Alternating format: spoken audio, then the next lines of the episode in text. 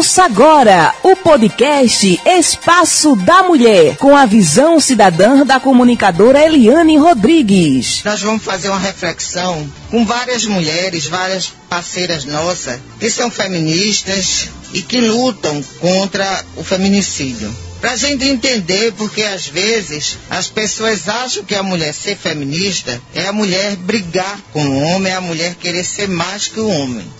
E não é isso, gente. O feminismo, ele é um movimento social que tem como objetivo combater o feminicídio, de não matarem as mulheres só pelo fato de ela ser mulher. Porque o que é que acontece? É muito difícil um homem brigar com outro na rua. Ele pode até morrer na rua, assassinado por um assalto, por um acidente, por uma bala perdida. Mas nas vias de fato com outro homem é muito difícil. Mas eu não sei o que é que acontece com os homens, que quando eles têm um relacionamento com uma mulher, eles já se acham donos, proprietários dessa mulher, acham que deve fazer o que bem entender com essa mulher. E o nosso movimento não é isso. O nosso movimento é alcançar a igualdade de direitos. É a gente ter direitos iguais. E isso não é uma imposição nossa mas é um direito que a gente tem. Não é porque eu, você é feminista, a gente vai ter que odiar os homens. De maneira alguma, os homens são muito importantes na vida da gente. Do jeito que a gente diz que a mulher é a mãe, a mulher é a metade da população e mãe da outra metade, a gente também diz que uma mulher, ela para gerar o filho, ela precisa do sêmen de um homem seja ao vivo ou seja implantado, mas a gente precisa. Então, veja aí que existe a parcelas iguais. Homem não gera filho sem mulher e mulher também não gera filho sem a parceria do homem. Então, 50% da responsabilidade de prevenir uma gravidez é das mulheres e 50% é dos homens. Então, e algumas pessoas acreditam que o feminismo é o machismo ao contrário.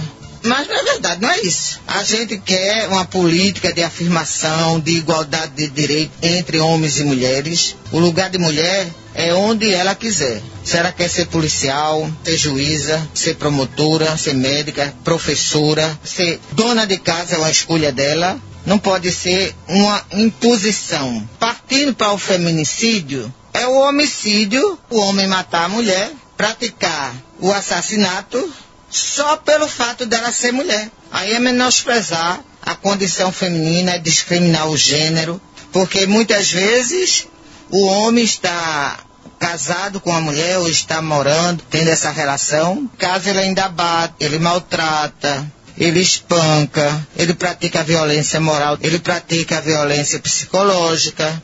E aí quando a mulher acaba, não aguenta mais, não suporta mais, que diz eu não te quero mais, vá viver a sua vida que eu vou viver a minha, aí ele não aceita, porque é como se ele estivesse perdendo um brilhante, estivesse perdendo um relógio de ouro. E aí ele não aceita que esse brilhante vá para outra relação. E aí diz assim: se não foi comigo, também não vai ser com ninguém e mata. Então matou só pelo fato de a mulher ser mulher. Então você que é mulher, se você não se ama, comece a se amar. Se você não se valoriza, comece a se valorizar. Seja independente nas suas relações. Não aceite ser violada. Não aceite ser maltratada. Não aceite as imposições que você acredita que não faz bem para você, nem para sua saúde física, nem para sua saúde mental. E dê o seu grito de independência. Afinal, você não nasceu com aquele homem do seu lado. Você nasceu sozinha. As relações elas são construídas no decorrer do tempo. Então, se você nasceu sozinha, você vai ter condições de fazer a sua vida ou viver sozinha.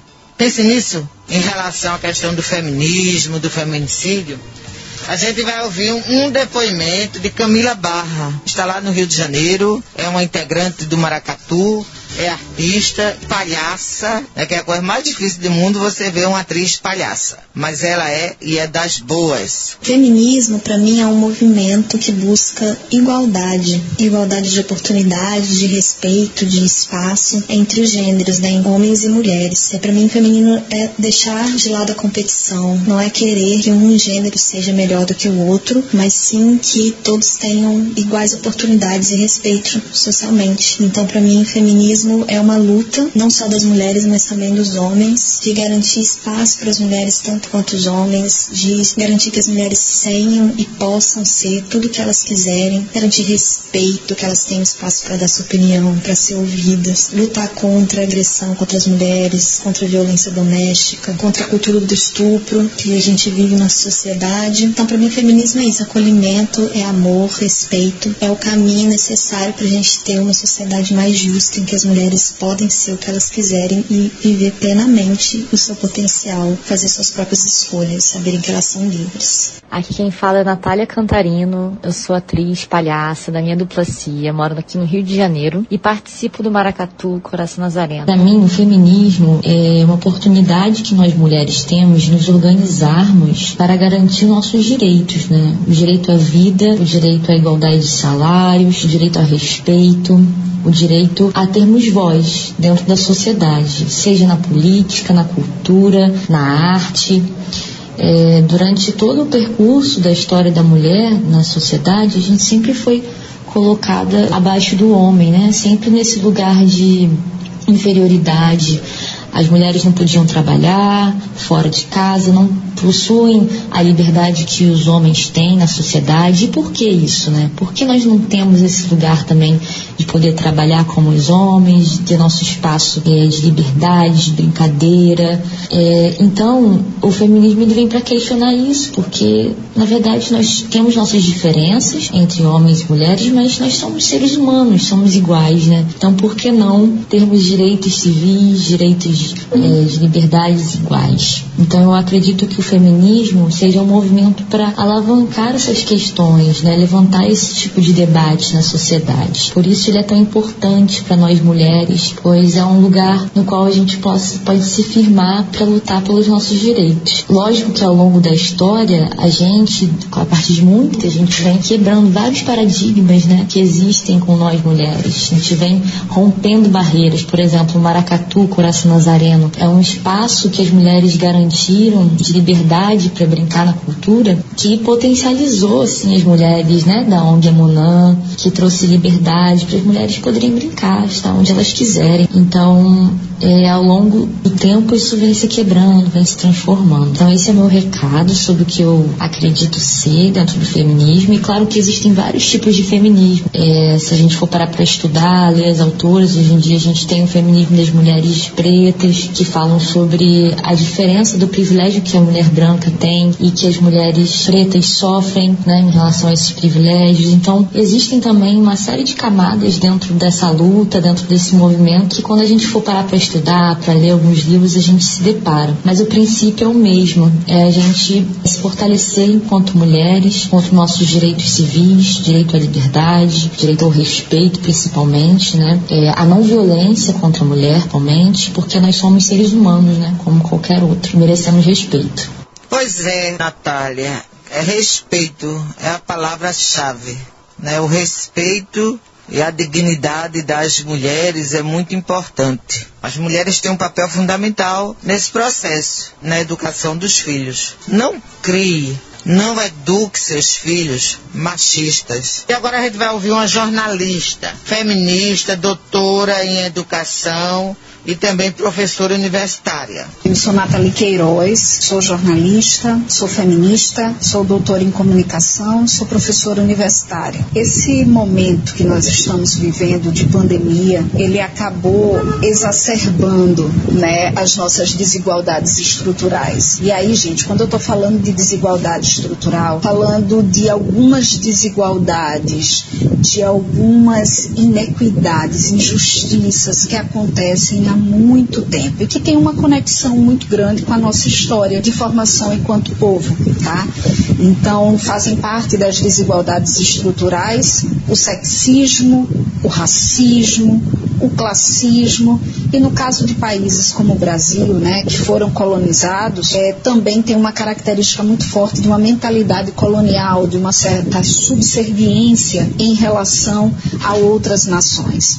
Nesse período de pandemia, o que a gente viu foi o escancarar dessas desigualdades. Então, nós temos visto que os públicos mais atingidos e mais vulneráveis pela pandemia são aqueles que estão na base da nossa pirâmide social.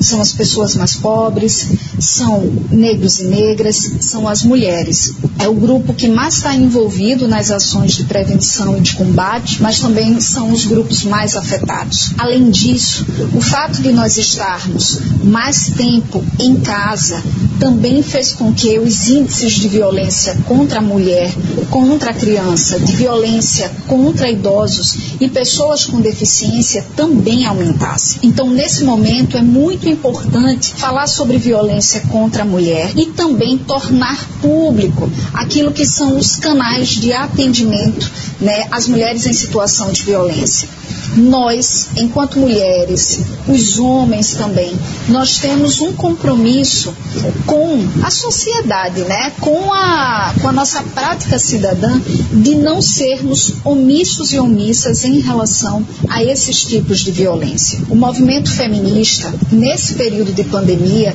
tem feito um esforço enorme para, dentre né, no meio dessas condições tão complicadas de atuação, manter canais de atendimento, diálogos com as comunidades, muitas vezes assessoramento em algumas organizações jurídico também, né? Acolhimento de mulheres e principalmente mantendo, isso é algo que o movimento feminista faz muito fortemente, é manter essa pauta em visibilidade.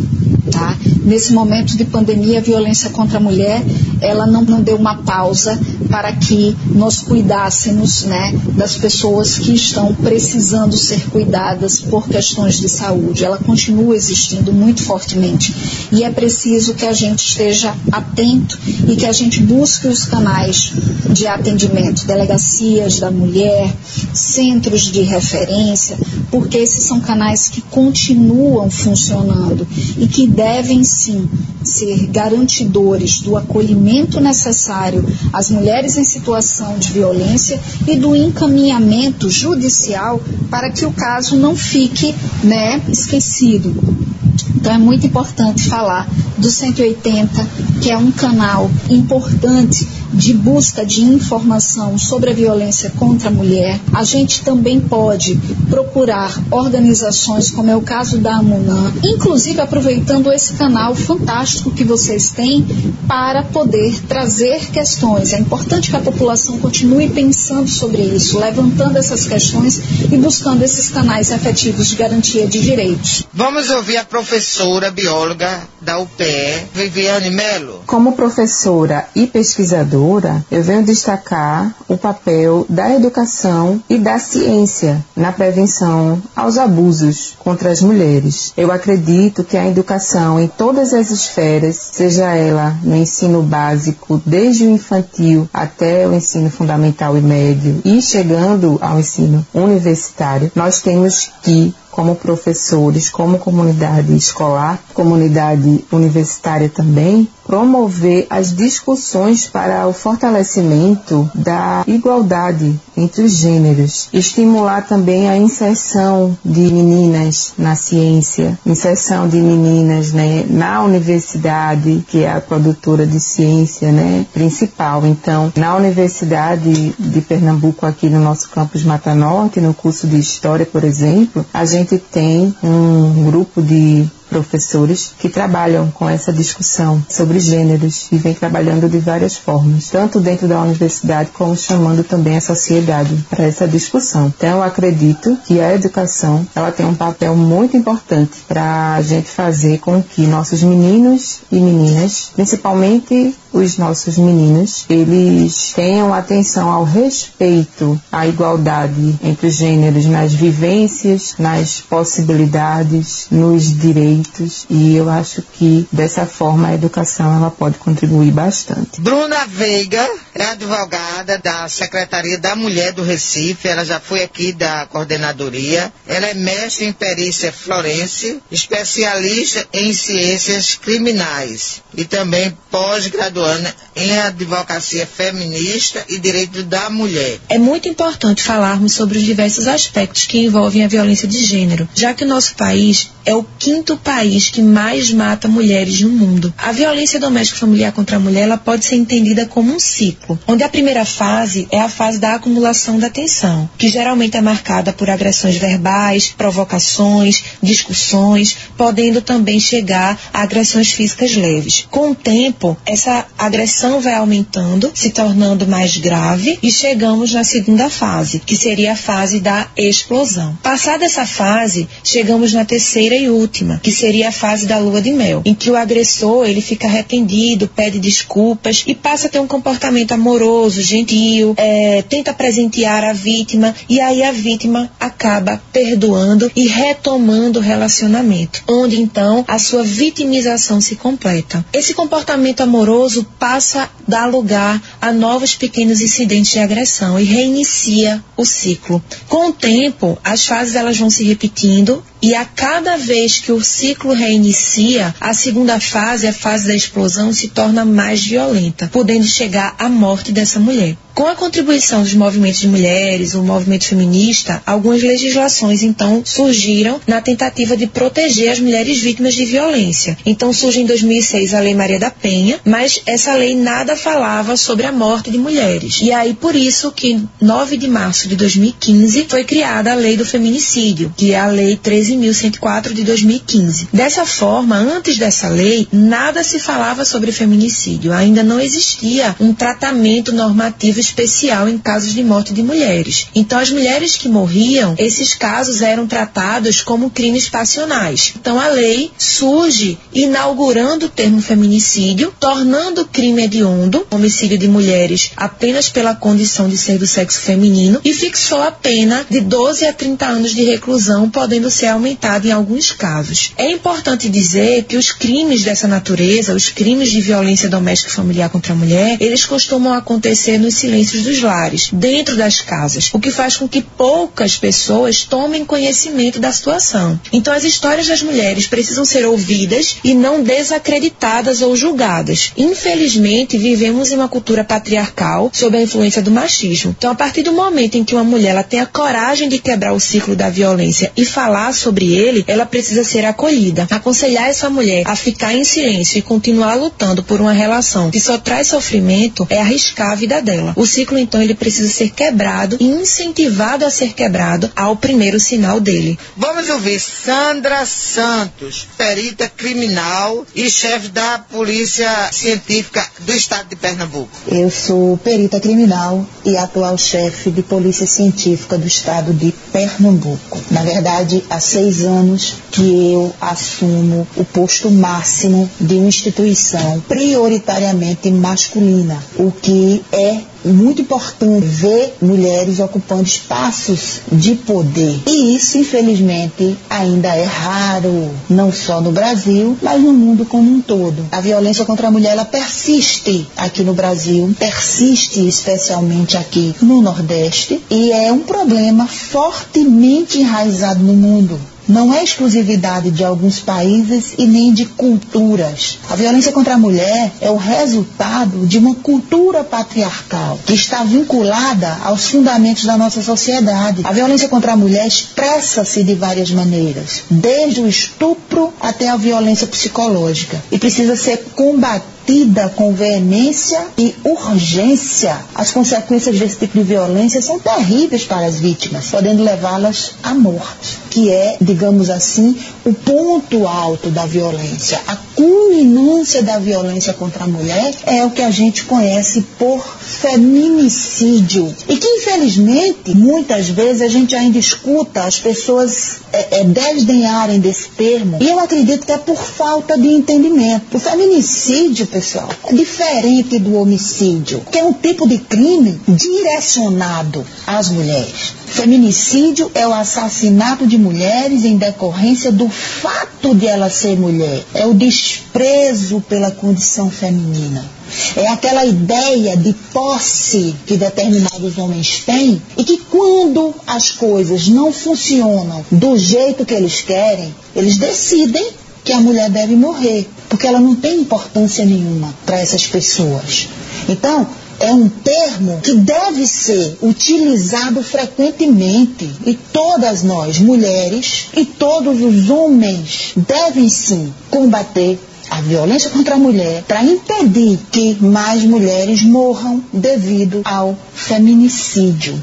Um outro termo que eu acho muito interessante explicar e conversar com vocês é a questão do feminismo. As pessoas confundem muito, né? E tem todo um preconceito quando a gente fala nesse termo feminismo. Fulana é feminista, né? As pessoas confundem, as pessoas usam termos caricatos para descrever uma mulher que se identifica como feminista. Pois bem, eu, Sandra Santos, sou feminista, com muito orgulho. Por quê? O feminismo é um movimento social que luta contra a violência de gênero e pela igualdade de direitos e de condições das mulheres na sociedade. O que é que tem de errado eu exigir ser tratada igual um homem? Tratada no sentido das questões de direitos iguais. Eu sou tão inteligente quanto, a minha força de trabalho não é menos importante do que a deles. Por que, que para a mulher é diferente essa condição de igualdade